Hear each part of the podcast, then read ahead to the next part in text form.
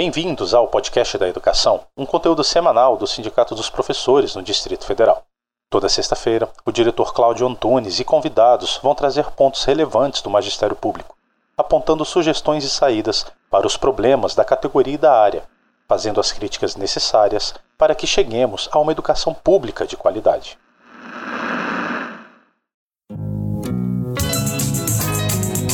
Você está no podcast da Educação, um espaço semanal de notícias e análises sobre a educação pública do Distrito Federal e do Brasil.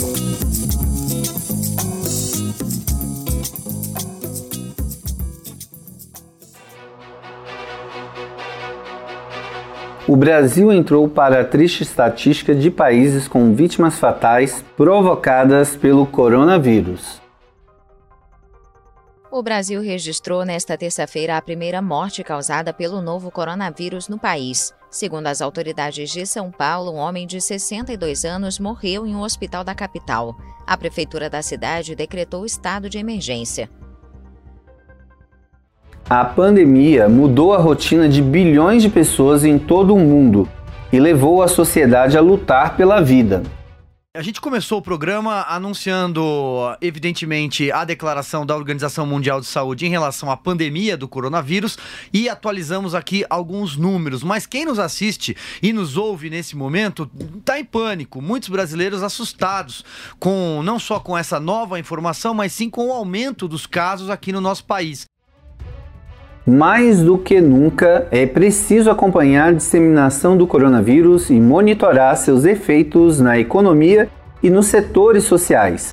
Mas também é imprescindível a criação de medidas de proteção aos trabalhadores. Além dos cuidados com a saúde pública, é preciso que o governo garanta a preservação dos empregos, as garantias àqueles que estão em quarentena e os devidos cuidados aos trabalhadores que atuam nas áreas da saúde, da educação e no atendimento ao público. Os efeitos desta pandemia não podem ser usados como pretexto para a retirada de mais direitos dos trabalhadores, ou que a falta de investimento do governo no SUS coloque a saúde da população em risco é diante deste cenário preocupante e das preocupações com os trabalhadores que vamos falar sobre o mundo do trabalho em meio à pandemia do coronavírus. Novas atualizações sobre o coronavírus o impacto que ele já provoca na vida das pessoas e na economia brasileira. Muita atenção! Há grandes chances de queda de movimento nos próximos dias, suspensão temporária dos trabalhos e até mesmo interrupção por prazo indeterminado das operações. O mundo do trabalho tem passado por momentos difíceis. Governos que priorizam a retirada de direitos da classe trabalhadora, projetos de lei que prejudicam a segurança do trabalhador, o risco de demissão cada vez maior, precarização do trabalho investimento para a proteção do trabalhador cada vez menor, dentre outros. Em tempos de pandemia, quais são os verdadeiros impactos do coronavírus na vida do trabalhador brasileiro?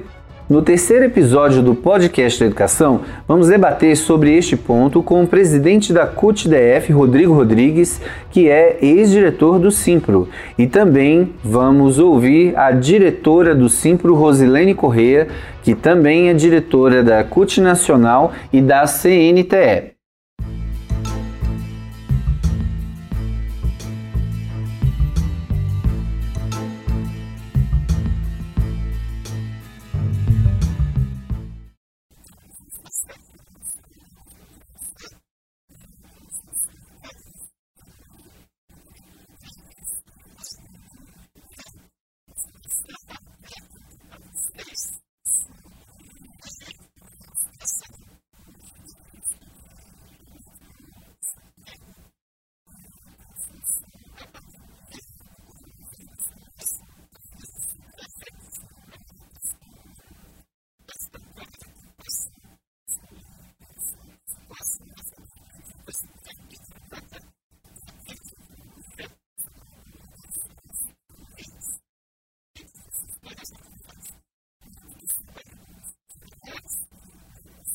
Oi, Cláudio, Rodrigo.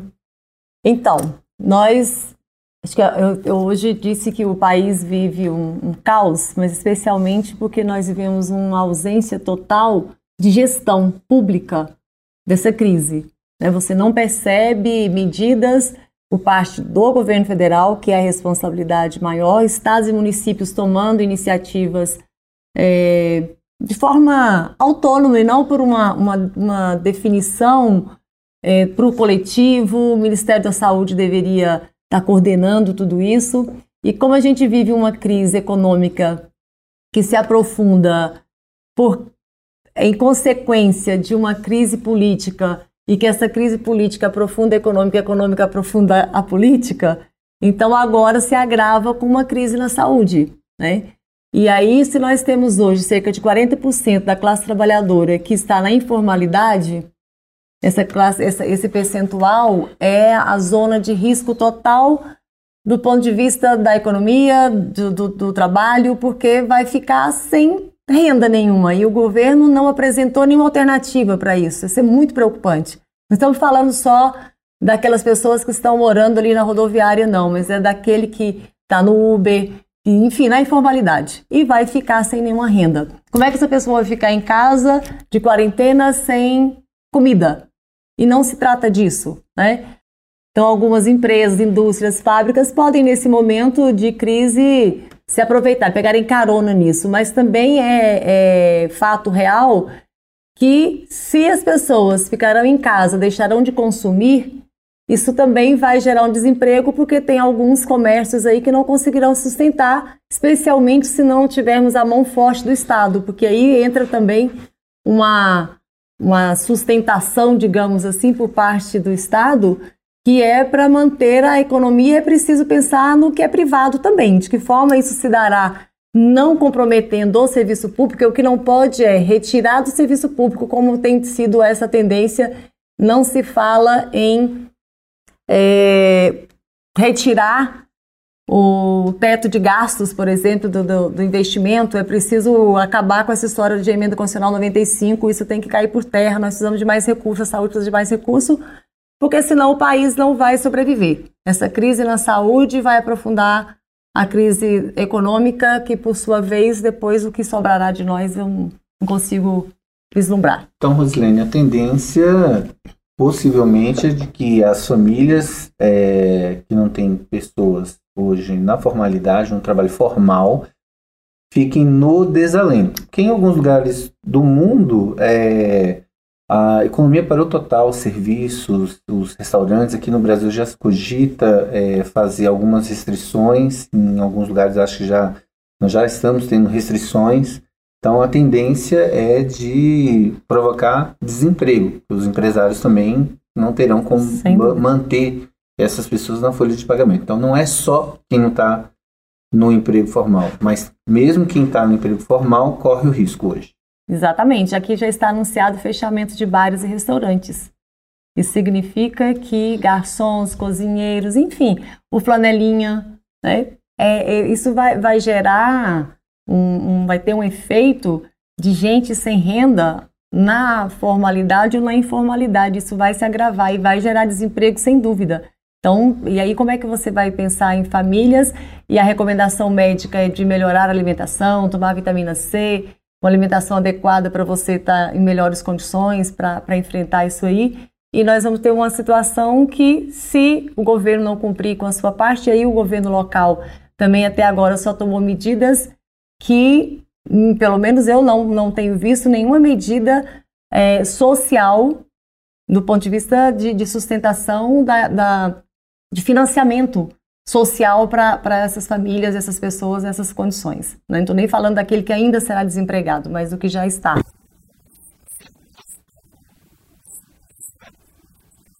Exatamente, que faz parte também, né? É preciso pensar nisso, uhum. no, nas dívidas que, que chegarão, vencimento é, que vai acontecer, os boletos e que não vai ter renda para isso.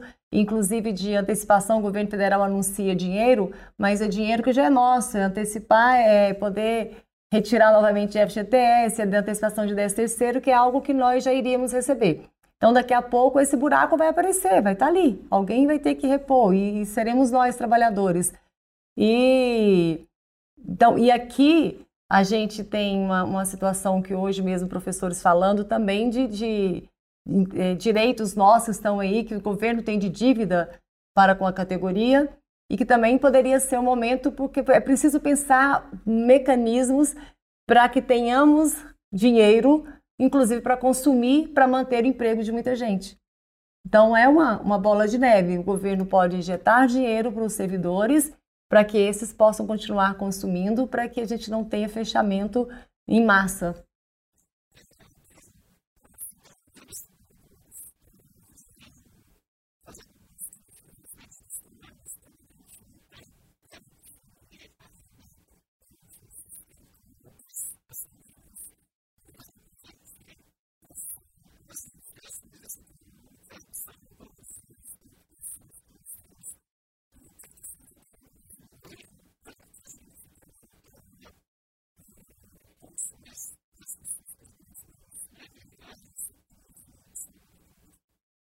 Bom, Cláudio, primeiro, parabenizar os sindicatos, professores, por esse canal de comunicação.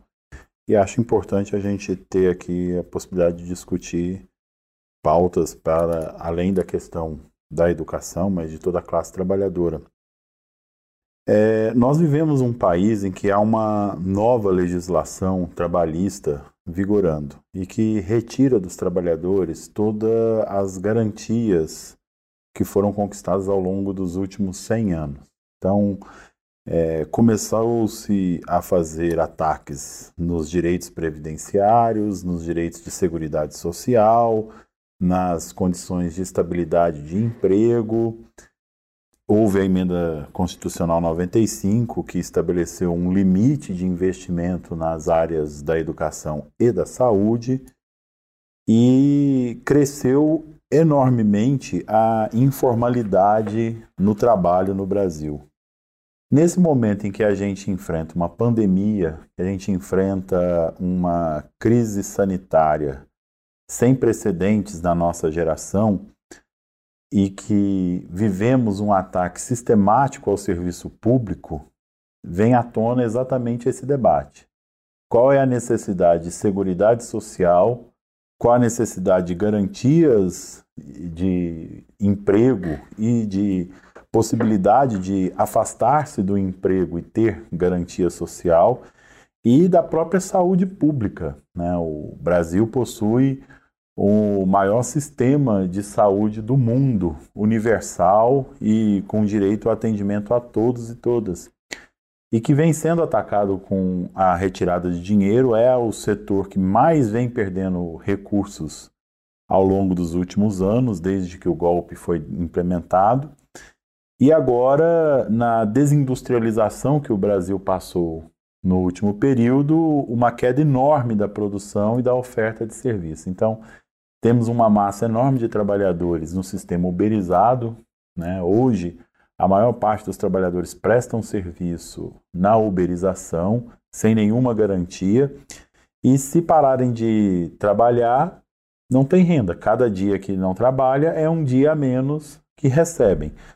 Por isso que é importante que a gente discuta uma agenda de empregabilidade com garantias e de empregos dignos, né, para que esses trabalhadores, em momentos como esse, possam ter uma segurança estabelecida pelo próprio Estado, regulada por legislação, e serviços públicos de qualidade que possam atender à necessidade da classe trabalhadora, como é o caso da saúde.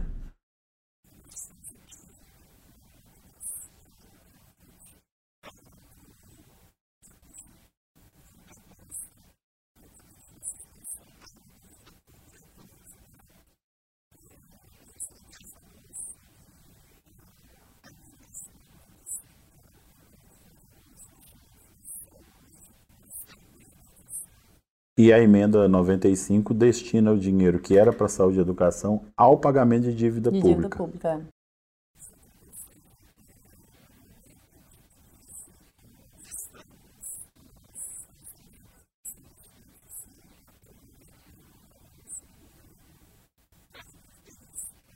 O presidente não reconhece a, a crise, a não doença. reconhece a gravidade da doença, então assim. E continua agindo como se nada tivesse é, acontecendo. criticando os governadores que estão tomando providências. Esse é o maior problema, a maior crise nossa hoje. É Chama-se Jair Bolsonaro na presidência. Presidentes do mundo inteiro têm feito declarações enfáticas no controle a essa endemia, inclusive o, o ídolo do Bolsonaro, que é o Trump teve que recuar nas suas posições Exatamente. e o Bolsonaro está marcando festa de aniversário. E o pior, né?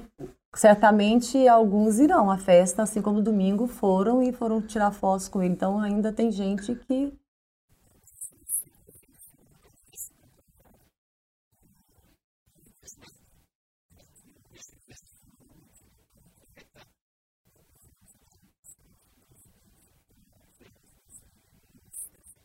Hoje eu vi um dado, precisa de confirmação, que eu fiz uma leitura rápida em algumas matérias, mas parece-me que 5% dos infectados no Brasil confirmado tem relação direta com o presidente.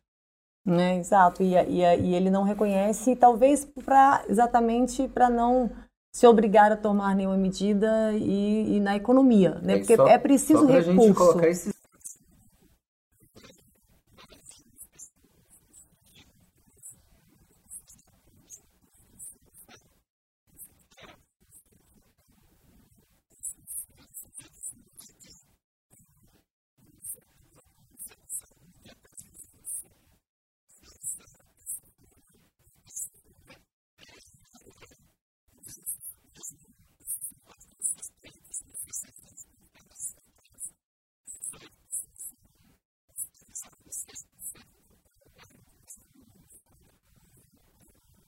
Eu vi que 290 confirmados, né?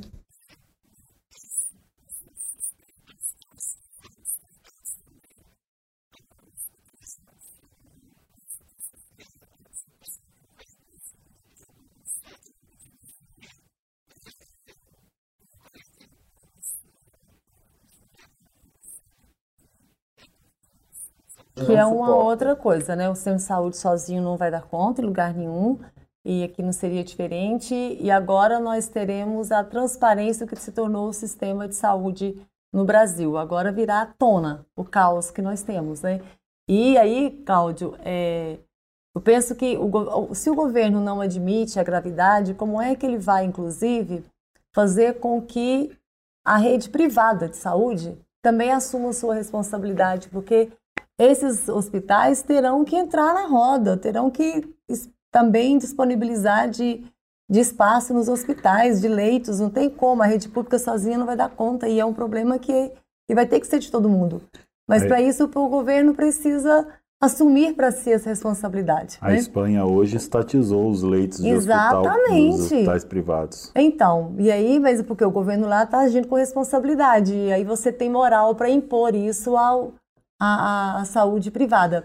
E eu estava vendo que o Brasil, o grande problema do Brasil hoje também é pode ter leito, pode ter UTI, mas não tem o um aparelho respiratório. Aí onde agora tem, porque pegou tudo que tinha no mundo e levou, foi a China. Só que precisa criar um protocolo entre os países para que a China possa mandar de volta esses aparelhos respiratórios. Então está tá nessa fase de negociação para que mandem de volta para outros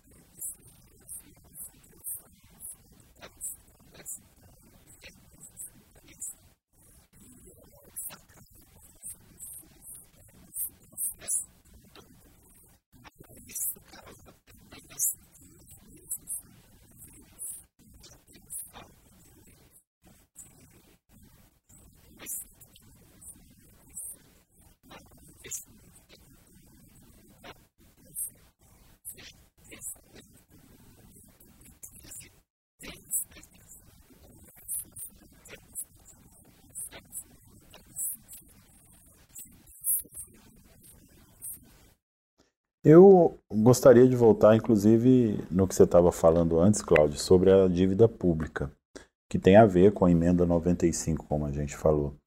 A pergunta que nós temos que fazer a todas as pessoas no Brasil é qual é a prioridade nacional nesse momento?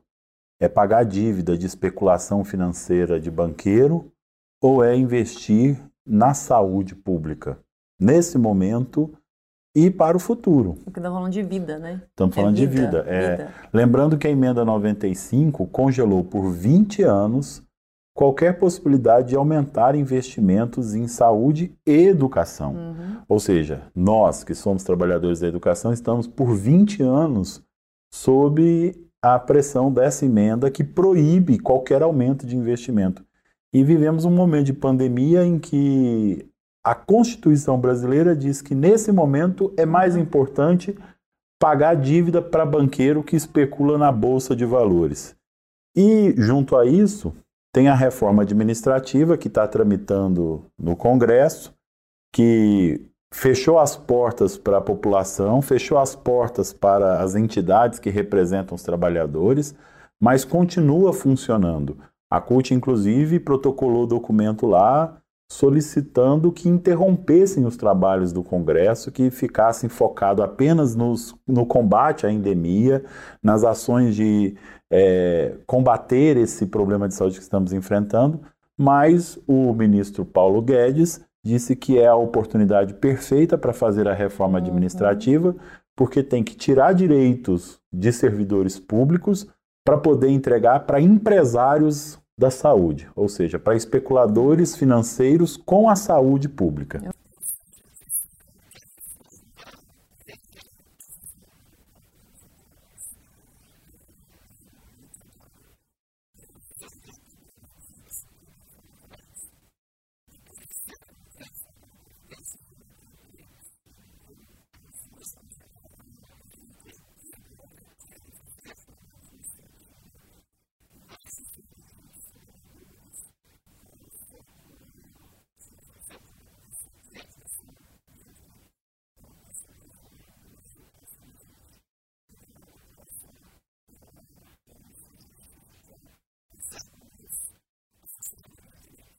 Por exemplo, como medida e, de acelerar uma reforma tributária, mas uma reforma tributária onde quem tem muito Exatamente. Então, assim, você, quando se fala, ainda é numa lógica de que nós, trabalhadores, pagaremos, continuaremos pagando a conta. Mas uma crise como esta, é, era preciso estar discutindo nesse momento, era uma taxação de, de grandes fortunas, né, das heranças, que é o debate que a gente sempre faz. E agora, mais que nunca, se faz necessário. Então, tem uma crise, o governo vai ter que gastar, tem que gastar, não tem outra saída, e depois resolve de onde tem, como é que faz circular dinheiro de volta nesse país. O que não dá hoje é para o governo só remanejar exatamente do que é serviço público, do que é atendimento ao público, do que já é uma obrigação e que está sendo minimamente cumprida para suprir essa necessidade porque até agora os pequenos movimentos foram só nesse sentido. Então é preciso ter mais recursos, esse recurso tem que vir de algum lugar e que depois, de onde tem dinheiro que tem que pagar, como por exemplo, suspensão do pagamento da dívida externa. Não tem, tem muito o que fazer, né? O governo é, insiste com uma lógica e a preocupação é ah, eu tenho insistido muito nisso. Os, os estados estão tomando medidas mas a mão do Estado, o peso do Estado vem é do governo federal. E o governo federal está agindo timidamente. O Ministério da Saúde não assumiu para si essa responsabilidade. Eu não vi em nenhum momento uma declaração que eles dessem conta de dizer qual é o quadro no país, porque o Ministério da Saúde tinha que ter um controle hoje, apresentar para a população, olha, o município fulano de tal está assim, se encaixa nesse, nesse nível, a capital está assim, São Paulo...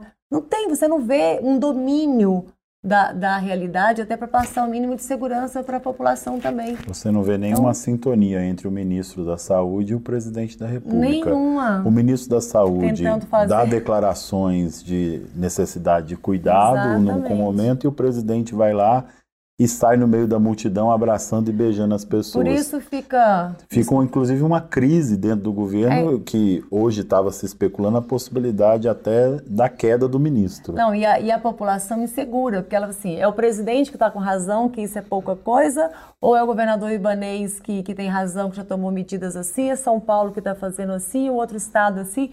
Sim, quem é que está com a razão nisso?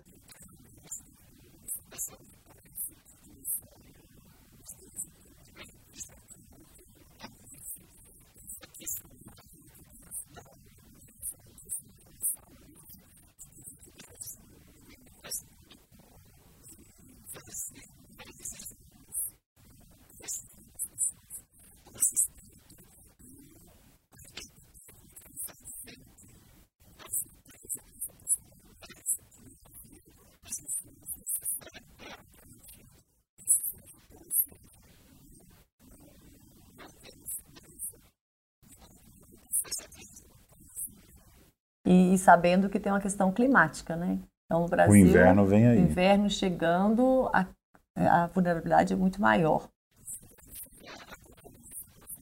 Exatamente. Então, a gente tem... Não aí, aí depois ainda que é o inverno, né? Então nós temos aí uma jornada que a, a, tentativa e acho que aí o papel de cada um de nós, independente das críticas que façamos à ausência de, de medidas é, efetivamente, né, para combater isso por parte do governo, mas eu não posso esperar só que o governo faça. É importante que todo mundo também compreenda e assuma para si o, o, seu tamanho de responsabilidade. Nós não temos a responsabilidade do Estado, do governo, mas a nossa nós temos com, com a nossa rotina, com, nosso, com a nossa família, com o nosso ao redor, isso a gente precisa fazer. Então, porque senão a gente fica muito na crítica e se esquece que eu também preciso contribuir para isso. Né? Então, acho que, que é são a prevenção, né? que é a prevenção, que é a, são as medidas pequenas que falam toda a diferença. E para isso as condições estão sendo dadas, aulas suspensas por 15 dias.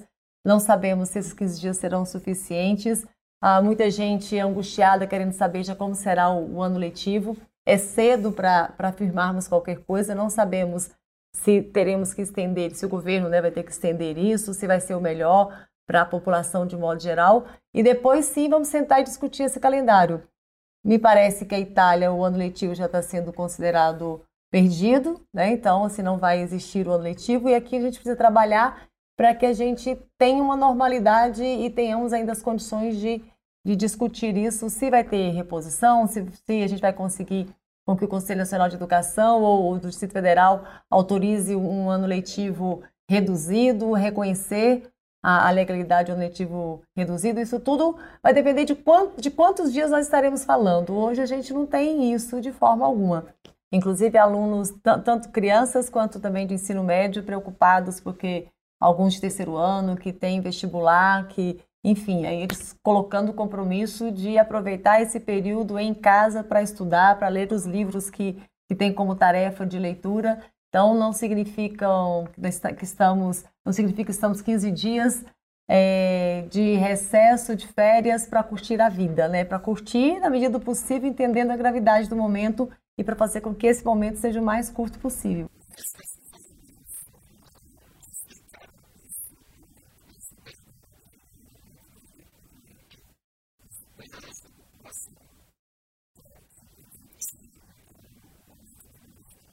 Atirar por, por comparação com os países que já passaram pelo pico da endemia, esses 15 dias serão insuficientes. Insuficientes, é o mais provável. Vocês viram que hoje a, hoje a França decretou confinamento. Pessoas estão proibidas de circular.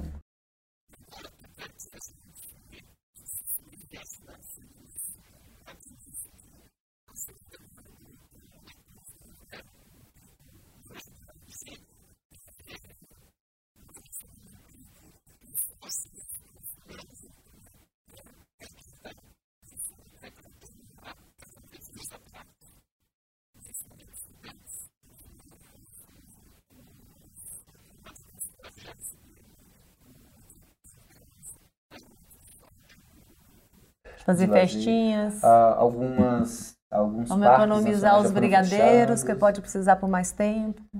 Guardar comida um pouquinho. Exatamente. não vamos exagerar na comida, porque não pode ir para academia.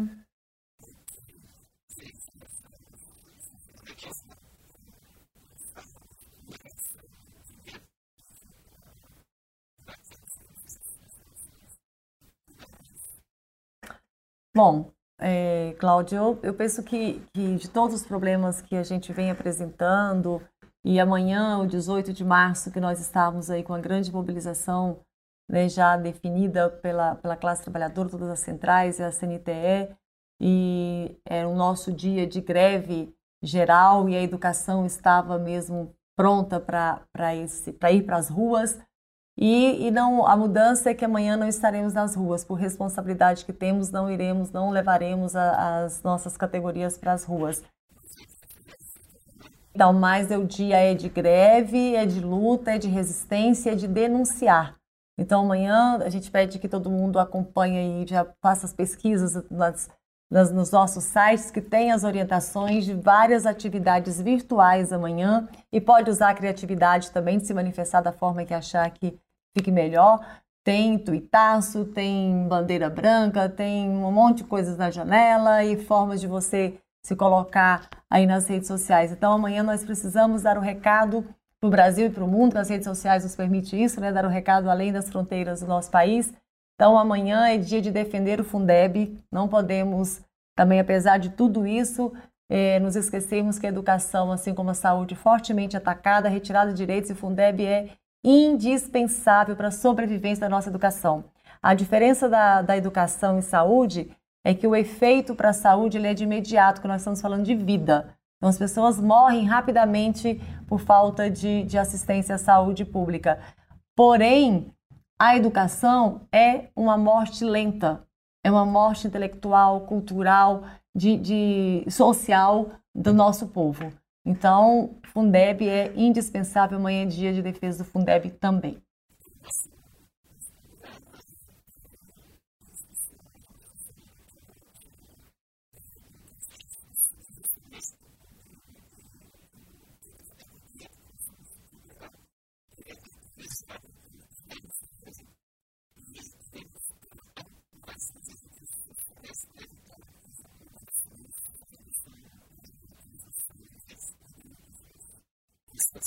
É, Cláudio, eu acredito que, repetindo aqui o que a Rosilene já colocou, falta um plano nacional para o combate dessa endemia. Nós temos visto manifestações de governadores, prefeitos tomando algumas atitudes, mas falta um plano nacional que oriente essas ações. Num primeiro momento, fomos pegos de surpresa pela decisão do governador Ibanez de suspender aulas e eventos. E hoje temos a preocupação de qual é a real cenário da saúde do Distrito Federal. Acredito que devemos seguir nesse procedimento individual, da responsabilidade individual, mas temos que continuar cobrando um, um plano nacional de controle e contenção dessa endemia. Junto a isso, temos que ter um processo de reconstrução do que vai causar do que vai gerar de desemprego, do que vai gerar de insegurança, do que vai gerar de ausência de pessoas, essa informalidade que se estendeu para o, mundo do trabalho brasileiro vai ter consequências com esse processo de endemia. A desindustrialização é algo muito pesado, então temos que ter um plano nacional de saúde, de contenção imediata, mas temos que ter um plano nacional de reconstrução do nosso país, é, de geração de empregos, de geração de empregos dignos, de renda adequada e de direitos que garantam ao trabalhador tranquilidade em momentos como esse. E os serviços públicos, que é o mote do dia 18 de março, são fundamentais tanto os serviços públicos direto à população, seja atendimento no INSS, na escola, no hospital, posto de saúde,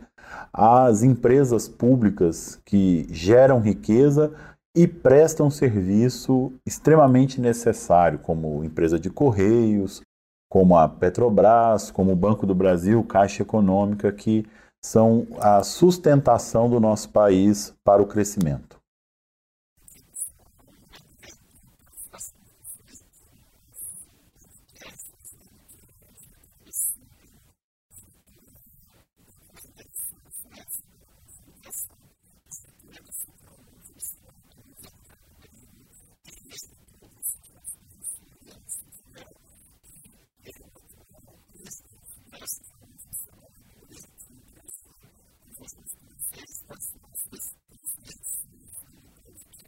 Só convidar. Obrigada. Estamos aqui.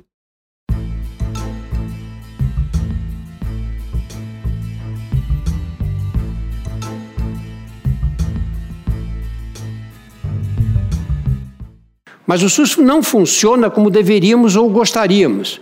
Ainda nem conseguimos implantar o sistema com a abrangência necessária. Faltam remédios para os tratamentos, recursos orçamentários, são muitas filas nos prontos-socorros, a demora para marcar consultas e conseguir internações hospitalares, desorganização no planejamento das unidades de saúde que seguem critérios políticos e as dificuldades de acesso a cuidados médicos especializados. Nós temos um SUS subfinanciado, acho que não há dúvida nenhuma. Né? O dinheiro que vem para o SUS não é suficiente para você estender assistência médica à população inteira.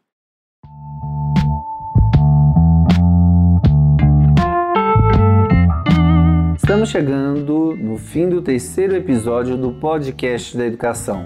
Nos próximos dias, voltamos para mais um episódio que pode ser ouvido no Spotify, no site do Simpro, em nossas redes sociais e no nosso canal do YouTube. No Spotify, nos procure como Podcast da Educação. Já no YouTube, você pode fazer a busca por Simpro DF. Estamos esperando sugestões, críticas, elogios, recados e reclamações envie para o nosso direct no Instagram. A gente está lá com o perfil SimproDF. Ou então mande um e-mail para a gente no endereço faleconosco@simprodf.org.br. Agradecemos a todos que nos acompanharam, aos nossos convidados e até a próxima.